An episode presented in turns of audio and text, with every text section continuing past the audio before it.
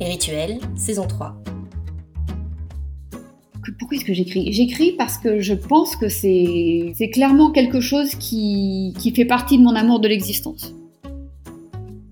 À 8h du soir ou 8h du matin, assis par terre ou dans un cahier, devant un café froid ou sur un clavier. Comment écrivent-elles? Comment écrivent-ils? Avec Les Rituels, un podcast créé pour Cinevox, j'ai voulu interroger les auteurs et les autrices du cinéma belge.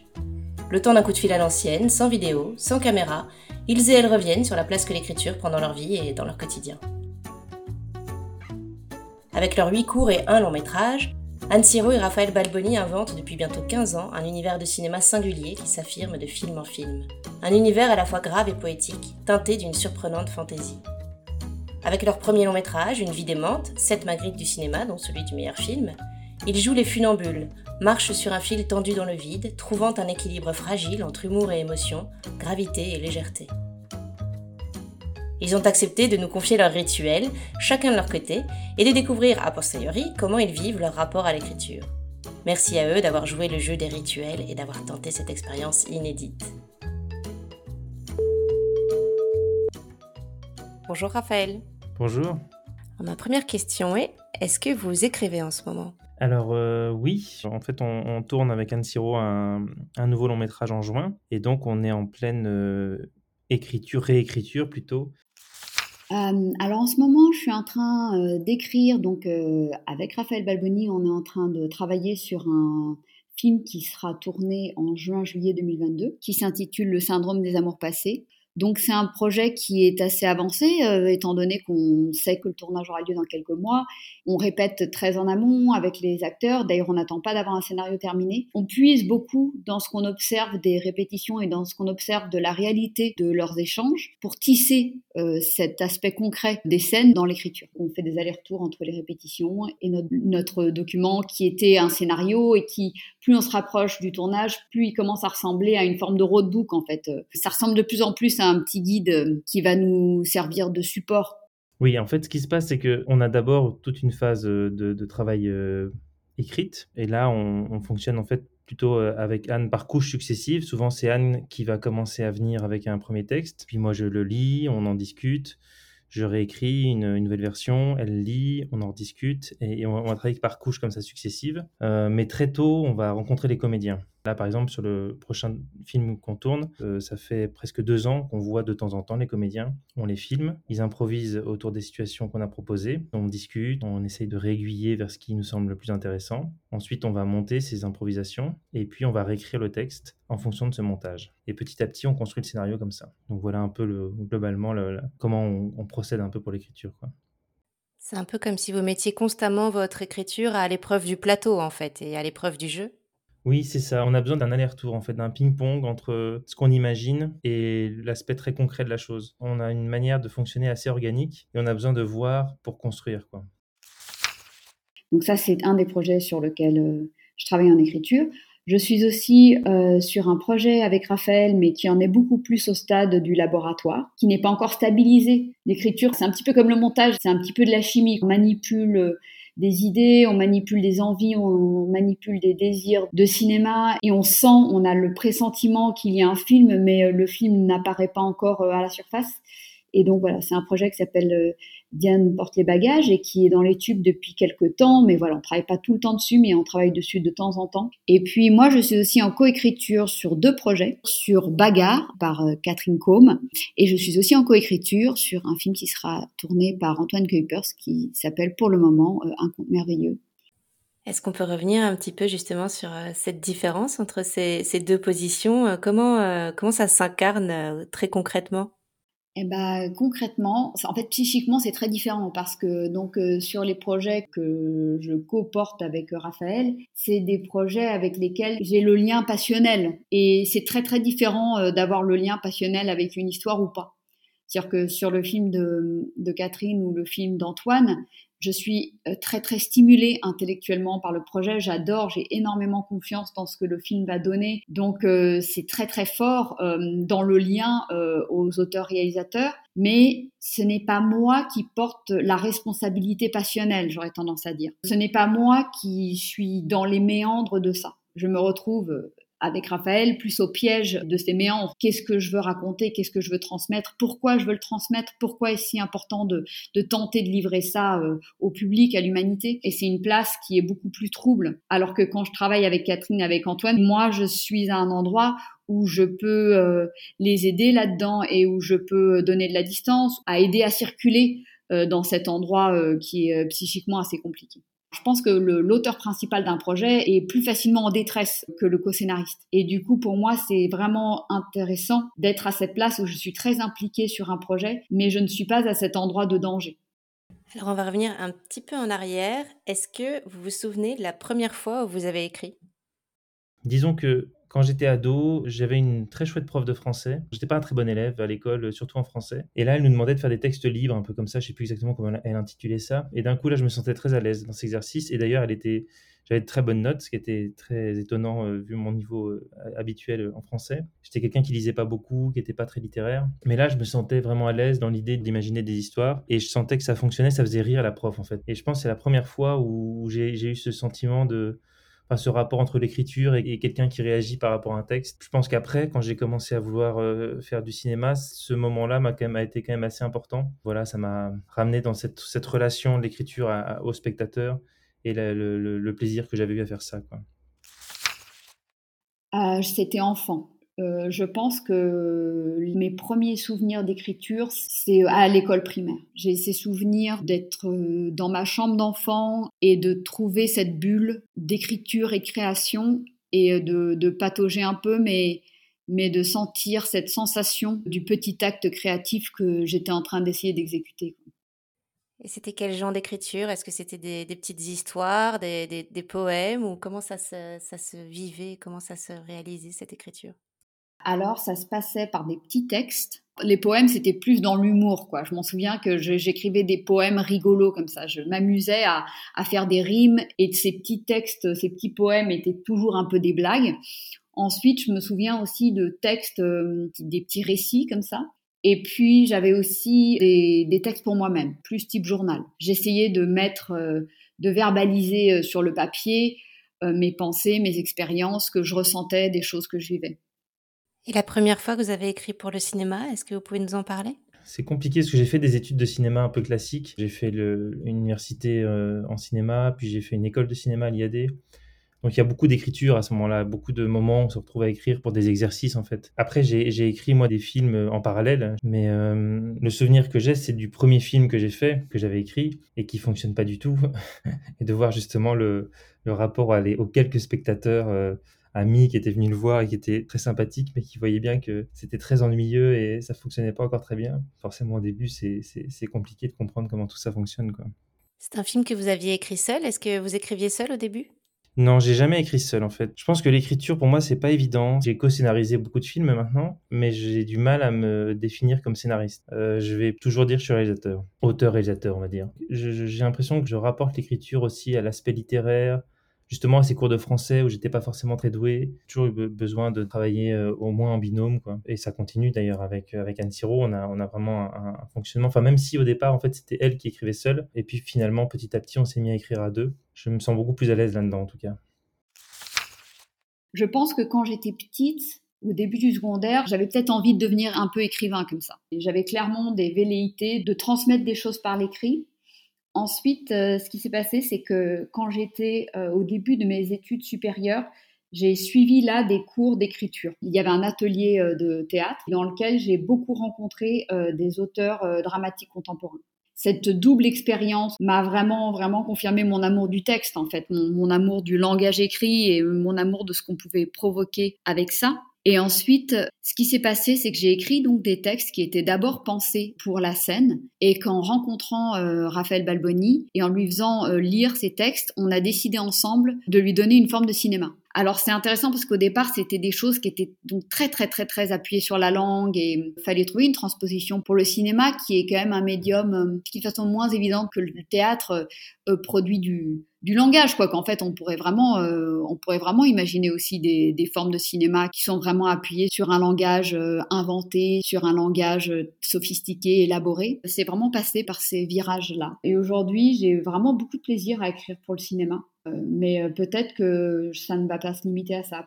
Par exemple, j'ai énormément, alors c'est un truc qui est rigolo parce que beaucoup euh, d'auteurs euh, que je connais redoutent l'écriture de la note d'intention et moi c'est un texte que j'aime beaucoup écrire parce que je pense que ça me fait ça me fait renouer avec la création littéraire pure et que j'ai un vrai plaisir à ça encore. Je voudrais revenir sur la place que l'écriture prend dans votre vie. Est-ce que vous écrivez souvent? J'écris tous les jours, mais euh, parfois ça va être un tout petit peu. J'essaye d'avoir de façon très régulière une pratique privée de l'écriture. C'est un exercice euh, dont j'ai besoin. Et ensuite, j'aime aussi beaucoup écrire, même si c'est un tout petit peu, sur les projets euh, sur lesquels je travaille. J'essaye de maintenir peut-être même une heure ou deux où je me mets en bulle de recherche et de réflexion. Parce que à la fin de la journée, si j'ai pas fait ça, j'ai un peu la sensation que ça m'a manqué. J'ai un peu la sensation que je n'ai pas pris le temps de mettre en action le, la, part réflexive, on va dire, de, de mon activité. J'ai un peu, et c'est aussi peut-être un besoin de me recentrer, de ne jamais perdre de vue euh, ce que je voudrais transmettre. Et, euh, et, que ce petit moment que je passe face à mon projet, même si c'est une heure, euh, il me raccorde à ce que profondément je, je, je cherche à faire avec tout ça, en fait.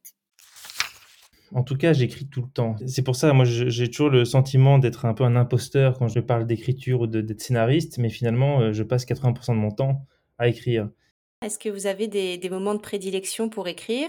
Et est-ce que euh, l'écriture diffère en fonction du moment où vous écrivez dans la journée ou de la façon dont vous vous installez pour le faire?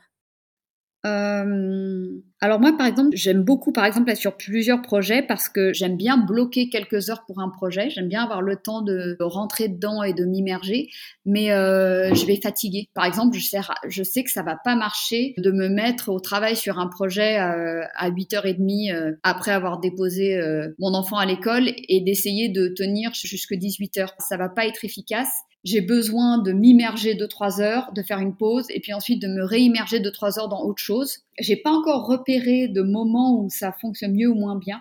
J'ai l'impression que c'est assez variable. En tout cas, je fais une grande différence entre l'écriture que je suis en train de faire dans un but précis de projet, de, de travail, et l'écriture qui est plus sous-marine, qui est l'écriture pour la réflexion privée. Voilà, je dirais le soir, c'est l'écriture pour moi, et la journée, c'est l'écriture pour le travail en cours, on va dire, le travail qui est actif, le travail qui répond à un projet précis, qui est dans les rails, qui a besoin d'avancer. Ce que je, ce que je remarque, c'est que c'est plus un, un tempérament que j'ai de me plonger deux trois heures puis d'arrêter et de pas euh, de pas m'étaler sur des sur des journées entières. Euh, je sais que parfois j'atteins un, état de fatigue et que si je m'acharne, je vais euh, je vais abîmer ma journée de travail. C'est-à-dire que je vais passer les deux trois heures de trop sur un projet qui vont me faire déprimer. Je me méfie parfois de ma tendance à, vouloir trop m'autodiscipliner et à dénaturer un petit peu le, le lien et la qualité du lien que j'ai à mon projet.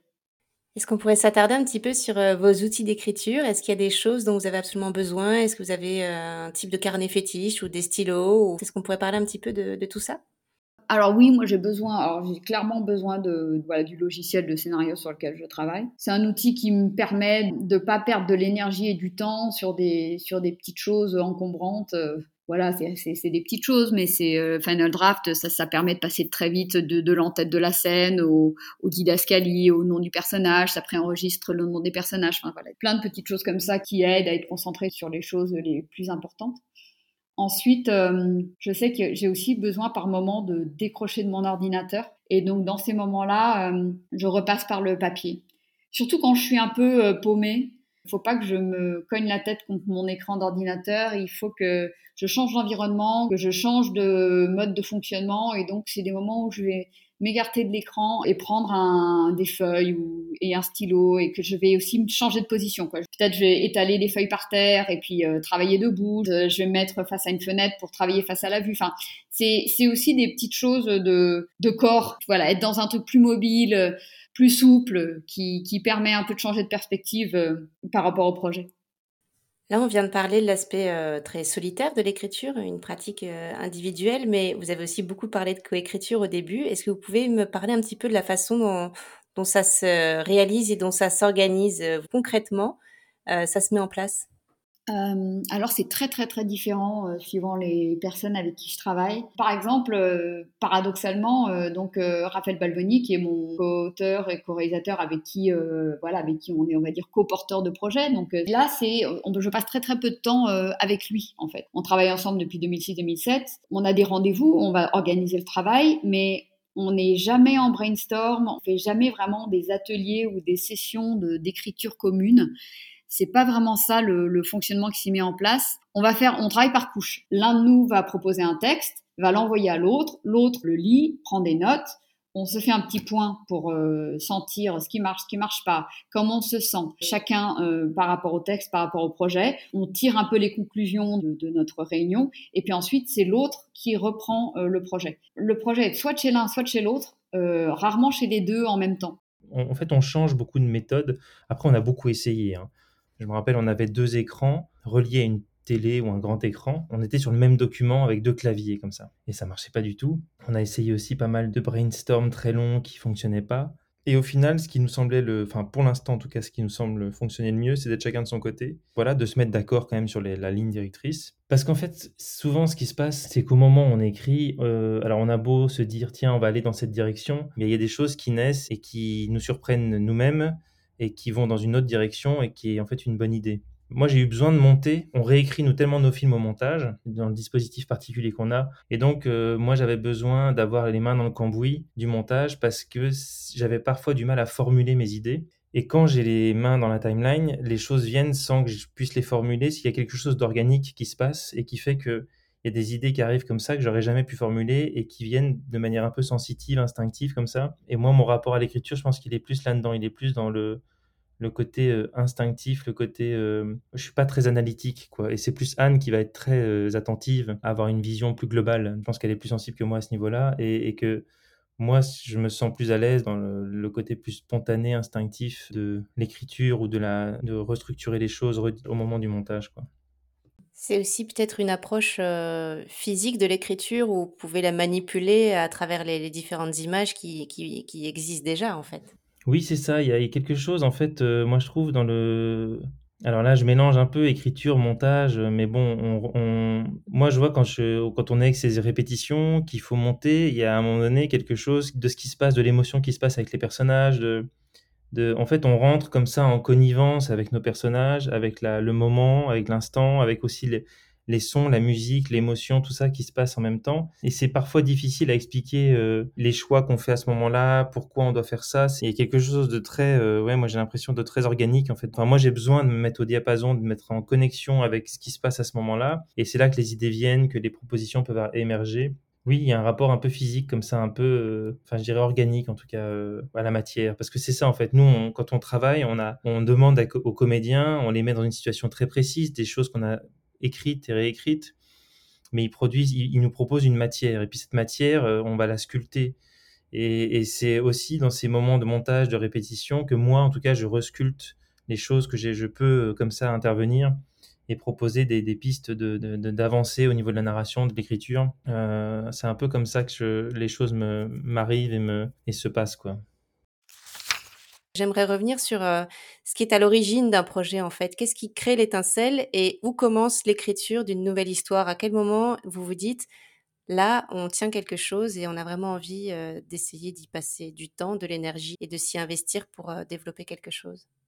Eh ben, je dois dire que je trouve ça assez mystérieux parce que parce qu'en fait, j'ai l'impression que ça n'arrive pas si souvent en fait dans la vie, et que parfois aussi on a l'impression qu'on tient une nouvelle histoire et qu'en fait non.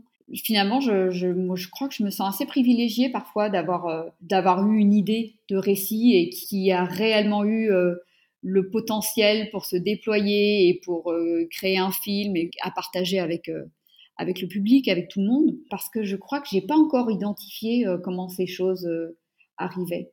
Alors c'est marrant parce que donc par rapport à cette étincelle, ce, premier moment, enfin nous, j'ai l'impression avec Anne, on ne s'en rend pas complètement compte au moment où ça arrive, mais après, on se rappelle très bien du moment où on a eu cette conversation, par exemple pour une vie d'aimante, on se rappelle très bien, enfin on en reparlait il n'y a pas si longtemps, d'un moment où on est euh, à la mer, je me rappelle, et on parle de... En fait, elle prépare, c'est ça, elle va, elle va préparer la FEMIS, euh, donc elle, va, elle a fait un an à la FEMIS en formation continue, et il fallait proposer deux projets de long métrage en une page. il y avait un premier projet sur lequel Anne avait déjà pas mal euh, avancé, on en avait beaucoup parlé, donc on savait que c'était le projet qu'elle voulait développer à la FEMIS, et puis il fallait quand même proposer un deuxième projet, et c'est là qu'une vie d'aimante, et, on s'est dit, tiens, ça, ça pourrait être intéressant, mais c'est bien après qu'on va le développer euh, pour en faire un long métrage. Quoi.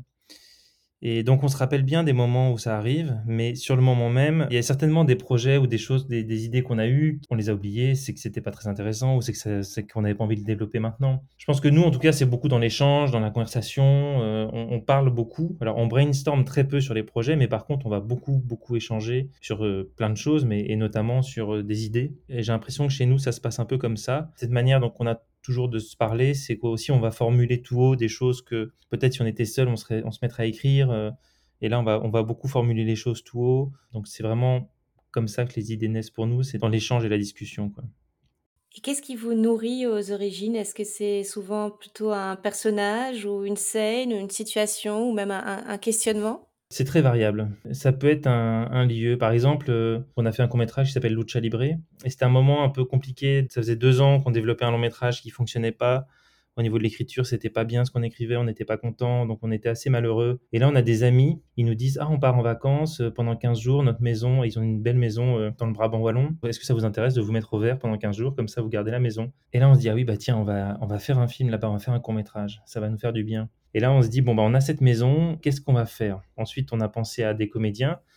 On aimait beaucoup euh, Jean Le Pelletier, on se voyait souvent en soirée, comme ça on avait des amis en commun. Pareil avec euh, une autre comédienne, Aurélie Lannoy. On se dit, ah tiens, ces deux comédiens, on les aime bien. Puis on s'est dit, bon, bah, alors maintenant on a deux comédiens, on a une maison qu'est-ce qu'on va pouvoir raconter Et puis c'est l'idée des randes, des conflits conjugaux, euh, donc c'est devenu Lucha Libre. Mais voilà, là c'est né de cette, manière-là. On fonctionne pas de la même manière selon les projets. Quoi. Sur une vie demande, c'est particulier, puisque là, il s'agit de partir d'une histoire personnelle. Ça faisait presque dix ans qu'on vivait dans cette situation avec euh, notre parent qui était atteint de cette maladie. Il y avait quelque chose de complètement euh, décalé, burlesque. On se retrouvait souvent à parler à nos amis de ce qu'on avait vécu avec notre parent et on se retrouvait beaucoup à rire avec nos amis. Et je pense qu'on s'est dit, mais il y a quand même quelque chose qui se passe entre cette situation hyper euh, dramatique, hyper émouvante, et en même temps des moments où on peut se mettre à rire. C'est l'envie de transmettre ça qui, a, qui nous a fait euh, commencer à travailler sur une vie démente. Donc chaque fois, ça se passe un peu différemment en fait. Et c'est ce qui est bien d'ailleurs. Je pense que du coup, ça crée des, des, manières de, de, se lancer dans les projets différentes. Quoi. Un questionnement. Je pense que vraiment, j'ai besoin, en tout cas euh, personnellement moi, j'ai besoin de partager dans un film quelque chose que je n'ai pas encore vraiment résolu. C'est-à-dire qu'en même temps, c'est, il faut pas que je sois complètement noyée dans mon questionnement, mais en même temps, il faut pas non plus que j'ai trouvé trop de réponses pour moi-même. Pour que ce soit personnel, il, faut que ce soit encore en flotte, euh, que ça flotte encore dans mon esprit. Donc j'ai l'impression que voilà, bah, ça répond peut-être aussi à la question de, des idées de films. Peut-être aussi que les, les, idées de films qui sont suffisamment fortes pour réussir à être arrivées jusqu'à l'écran, c'est peut-être un film, enfin c'est peut-être un questionnement qui est présent depuis suffisamment longtemps pour qu'une analyse personnelle ait déjà été à moitié effectuée, mais en même temps qui n'est pas euh, complètement résolu parce qu'alors c'est plus un questionnement. C'est une forme de conclusion qu'on a tirée pour soi, mais c'est peut-être moins intéressant à livrer à un public parce qu'alors on va dire moi je pense ça ok, mais mais c'est pas vraiment un partage. Alors c'est voilà, j'énonce ce que je pense. Euh, en tout cas pour moi, je pense que dans un film, je partage une réflexion et j'essaye d'arriver pas trop neuve sur cette réflexion parce que peut-être alors ensuite j'ai pas suffisamment à donner. Mais il faut pas non plus que j'arrive euh, trop sûr de ce que je pense parce qu'alors quelque part ça sert plus à rien que je le transmette. Il y a plus rien à partager. C'est trop c'est trop élucidé. Euh, en tout cas pour moi-même. Ça répond peut-être aussi à cette question de, la bonne idée. Parfois, d'ailleurs, on a des films qui traînent longtemps parce qu'on n'est peut-être pas encore arrivé à ce juste endroit, c'est-à-dire euh, l'endroit de la réflexion euh, suffisamment menée, mais pas trop. Quoi. J'ai l'impression que quand l'endroit, quand le moment est juste, quand il y a une forme d'alchimie entre cette réflexion euh, personnelle et le besoin de le livrer, de le livrer aux autres, on touche un endroit où tout d'un coup, il y, a plein, il y a quelque chose dans l'imaginaire qui se débloque et euh, il y a plein d'envies et plein de désirs de fiction qui arrivent. Et j'ai l'impression que c'est là le moment juste. Quand il y a une, porte s'ouvre entre la réalité de mes réflexions et mes pensées et euh, le monde de la fiction et le monde du récit. Parfois, cette porte, elle est bloquée. Et je pense que parfois, il... en tout cas, moi, je me dis qu'il faut pas que j'aille essayer de forcer cette porte 107 000 ans parce que je vais juste m'énerver et me fatiguer parce qu'en fait, c'est pas prêt en fait. La porte, elle est pas prête à s'ouvrir. Peut-être que la réflexion que je mène, elle est encore, même si ça fait longtemps que je la mène, elle est peut-être pas encore mûre pour que je puisse vraiment euh, en faire un, objet que je partage euh, avec le monde. Est-ce que l'écriture est quelque chose qui vous obsède? Est-ce que ça peut aller jusqu'à vous réveiller la nuit ou vous extraire d'une conversation ou même euh, vous distraire lors euh, d'une balade en forêt, par exemple? Oui, non, l'écriture, c'est obsédant et c'est euh, et c'est oui, c'est surtout quand ça fonctionne pas et qu'on coince. Moi, j'ai l'impression d'avoir une espèce de hamster qui tourne dans ma tête et qui n'arrête pas et qui essaye de trouver, trouver, trouver, mais c'est pas forcément comme ça que ça fonctionne d'ailleurs. J'arrive pas à faire autremement et c'est mmh, c'est un peu obsédant, oui. C'est et le montage, c'est pareil. toute la réécriture, nous qu'on a au montage, on est vraiment très fort en réflexion sur le film, sur ce qu'on est en train de raconter, sur comment on va essayer de d'agencer tout tout pour que ça fonctionne. Il y a quelque chose, moi, j'y pense tout le temps. Je, suis dans la rue, je suis en train de marcher, je suis, oui, de, ça, ça m'obsède un peu, mais en même temps alors quand ça fonctionne pas et qu'on est vraiment enlisé dans un projet, ça peut être très désagréable. Quand ça fonctionne et qu'on est, en tout cas, quand on est content de certaines choses qu'on a et qu'on est en train de réfléchir à améliorer encore tout, cette espèce de, réflexion perpétuelle, elle est assez plaisante aussi. moi, je me sens dans une espèce de sas de réflexion permanente, une, bulle. Je suis dans une bulle et, je suis pas, suis pas mal dans cette bulle. C'est assez agréable en fait. Après, ce qu'il faut faire attention, c'est que, bah, c'est d'être quand même euh, pas social et d'être un peu ouvert avec le, surtout avec notre fille, qu'on soit pas trop dans nos pensées, dans nos réflexions, et un peu aussi avec elle, et pas toujours à réfléchir au film qu'on est en train de faire. Après, il y a des phases un peu intenses comme ça. Quand on est euh, en train d'écrire le scénario, je trouve qu'il y a moins de, sauf quand ça s'enlise vraiment, mais je me, le temps est beaucoup plus euh, dilué quelque part. nous, on n'a jamais été dans des phases d'écriture intenses où en quelques semaines il fallait tout pondre, et... alors que le montage image, on a quand même un timing tenu parce qu'on a déjà posé du montage son, des, des, étalonnages. Enfin, un planning, un calendrier qui est déjà là. Donc on sait que ça se passe maintenant. Cette bulle, elle est plus présente et plus, plus permanente à ce moment-là. Moi, le, gros souci pour moi, c'est quand on s'enlise dans l'écriture et qu'on n'y arrive pas. C'est là que ça devient un petit peu obsédant et, que ça vient un peu euh, perturber euh, même des moments euh, où on n'aurait pas, on n'est pas censé penser à ça à ce moment-là. Euh, alors c'est quelque chose qui m'obsède. Ce qui va me réveiller la nuit, c'est pas tellement l'écriture, c'est une forme de d'inquiétude. En fait, l'écriture euh, va générer chez moi une forme euh, d'inquiétude permanente, et du coup, c'est peut-être cette inquiétude-là qui peut me réveiller la nuit ou qui peut me rendre distraite. Je veux dire que la, façon dont ça m'habite, c'est que ça a un pouvoir très très très important sur mon humeur. Ça doit être très pénible d'ailleurs euh, pour mes proches. Mais par exemple, si je suis euh, embrouillée, si je suis dans un moment euh, où je n'y arrive pas, ça a une grande puissance sur mon bien-être. Quoi. Je peux vraiment être très déprimée ou très triste. Alors que, euh, au contraire, si je suis dans une phase où je me sens, euh, où je sens que mon imaginaire est actif, où je sens que je peux déployer des choses de cette manière-là, ça va me rendre très très très heureuse. Parfois, je me, je me dis que c'est quand même compliqué d'avoir quelque chose comme ça qui a autant d'impact sur euh, sur mon bonheur au quotidien, mais que c'est un peu comme ça et que et que c'est parfois un petit peu effrayant la capacité que ça a à te déprimer ou à te, ou à te satisfaire, c'est quelque chose qui me, qui me trouble un peu. J'ai une dernière question, Raphaël. Pourquoi écrivez-vous? Euh, bah, moi j'écris pour euh, vraiment pour euh, je pense que l'écriture je m'y suis mis pour pour réaliser clairement c'est je pense que c'est j'écris pour faire des films. Si le scénario était une fin en soi, je suis pas sûr que j'écrirais. C'est vraiment moi mon je suis allé vers l'écriture pour pouvoir réaliser, pour pouvoir euh, faire les films en fait, tout simplement. J'ai une dernière question Anne. Pourquoi écrivez-vous? Euh, je crois que, pourquoi est-ce que j'écris? J'écris parce que je pense que c'est j'ai le sentiment que c'est quelque chose qui que je, je ne saurais pas vraiment ne pas le faire dans le sens où euh, c'est quelque chose qui est très enracinant pour moi, qui m'aide vraiment à m'enraciner dans l'existence et qui m'aide à, à, me connecter aux autres, à l'humanité, et que je serais peut-être euh, un peu perdue sans ça.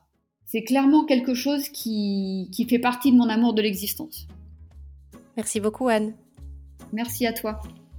Merci beaucoup Raphaël. Merci à vous.